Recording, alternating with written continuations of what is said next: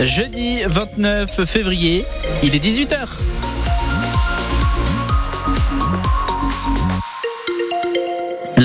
L'information, c'est avec Eric Bouvet. Bonsoir. Bonsoir. C'est fait pour Thomas Coville. Le skipper a franchi la ligne d'arrivée de l'Ultime Challenge tout à l'heure à 14h42.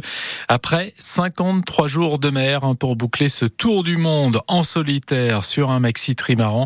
Il prend donc la deuxième place derrière le vainqueur Charles Caudrelier arrivé mardi et il a reçu une très belle ovation à son retour au ponton du Quai à Brest. Un Thomas Coville très ému. Il n'y a pas de description, il n'y a pas de mots assez. Euh... En fait, faut imaginer 52 jours où vous avez parlé à rien ni à personne, et puis euh, vous n'avez pas vu de visage, vous n'avez plus rien vu. Et là, ça vous submerge, quoi. C'est indescriptible. Vous êtes euh, seul pendant 52 jours, complètement absorbé, complètement immergé dans votre univers.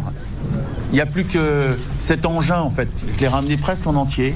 Il manque quelques bouts, ça se voit pas beaucoup, mais il manque quelques bouts. Mais j'ai fait corps avec cet engin et on n'a jamais lâché. On n'a jamais lâché.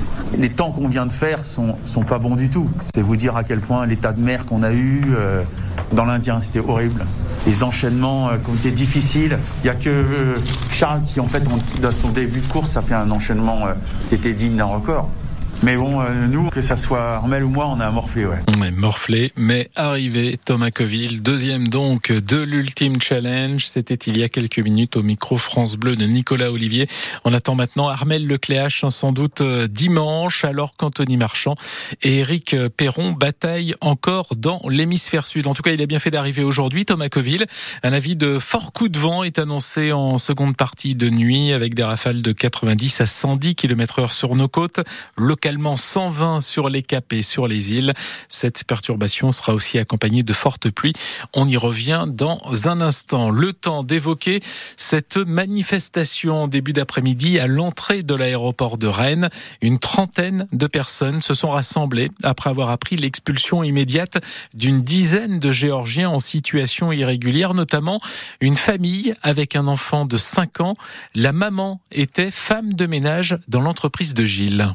Elle travaillait chez nous depuis six mois. Nous, elle était déclarée au CESU, tout ça, hein, officiel. Quoi. Nous, elle n'a rien dit, elle n'a laissé aucun message et on a appris euh, ce matin qu'elle était expulsée euh, aujourd'hui. Moi, j'étais même pas au courant qu'il y avait une procédure contre elle. Je ne savais rien, quoi. C'est une catastrophe. Je vais vous dire un truc, c'est une catastrophe. Hein. Avec cette politique à la con, ils veulent rattraper le Front National, mais ils vont, ils vont rien faire parce que de toute façon, le Front National, ils vont gagner cette bataille-là et c'est une catastrophe parce qu'il y a des milliers de familles qui vont voir qu'on expulse des gens très très bien et travailleurs qui profitent pas du tout du système, qui travaillent, qui ne profitent de de rien de plus que de fait de, de, de, de travailler. quoi. C'est de la justice, c'est de la bêtise même. C'est de la bêtise. Voilà, Gilles, qui était donc l'employeur d'une Géorgienne expulsée. Hein, C'était en début d'après-midi à l'aéroport de Rennes, au micro France Bleu de Valentin Belleville.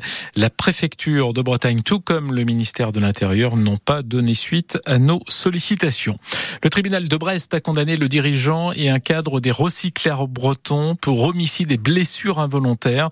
Ça fait suite à l'accident sur le capitaine Zaref en 2016, quand un expert maritime était mort asphyxié lors de la visite d'un chantier de déconstruction du navire. Le dirigeant et le cadre sont donc condamnés à deux et un an avec sursis. Deux techniciens d'une société sous-traitante ont aussi été condamnés à six mois avec sursis. À Vannes, sept salariés de la CPM transférés ce matin à l'hôpital pour des analyses.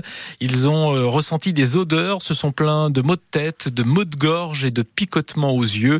Les pompiers ont fait évacuer les salles où ils travaillaient, mais n'ont pas trouvé de traces de toxicité. D'autres prélèvements seront faits demain matin avant la reprise du travail. Et puis le tribunal administratif de Rennes a rejeté la demande de référé suspension contre la délibération du département des Côtes d'Armor hein, qui avait acté la fermeture du collège de Corlay. Mais le collectif qui lutte contre cette fermeture ne compte pas en rester là et annonce qu'il va désormais contester l'arrêté préfectoral de fermeture. Un recours sera déposé en ce sens à la mi-mars. Allez, retour au sport, au football, car ce soir on aura peut-être un club breton en demi-finale de la Coupe de France. Pour ça, le Stade Rennais va devoir battre le Puy-en-Velay. Bref, une équipe de National 2 après l'AC Milan et le PSG. Ça peut ressembler à un match piège, mais pas pour le défenseur rennais Gueladoui. Non, il n'y a pas de piège.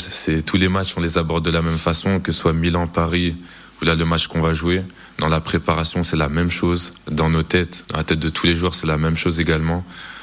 À ce stade de la compétition, là, il n'y a plus de petites équipes, hein, c'est du 50-50, donc on va prendre ça au sérieux et tout le monde est prêt à gagner, à performer, et ça c'est super, c'est vu contre le match de Paris. Voilà, il y avait des joueurs qui n'avaient pas forcément eu beaucoup de temps de jeu, qui ont joué qui ont répondu présent. Donc ça c'est super. Savoir que tout le monde est là et que même s'il y a des pépins ou quoi que ce soit, on peut compter sur tout le monde. Ça c'est important. Le défenseur rennais Guéladoué avant ce quart de finale de Coupe de France hein, ce soir entre Rennes et le Puy-en-Velay. Le match se joue à Saint-Étienne à 20h45 devant 30 000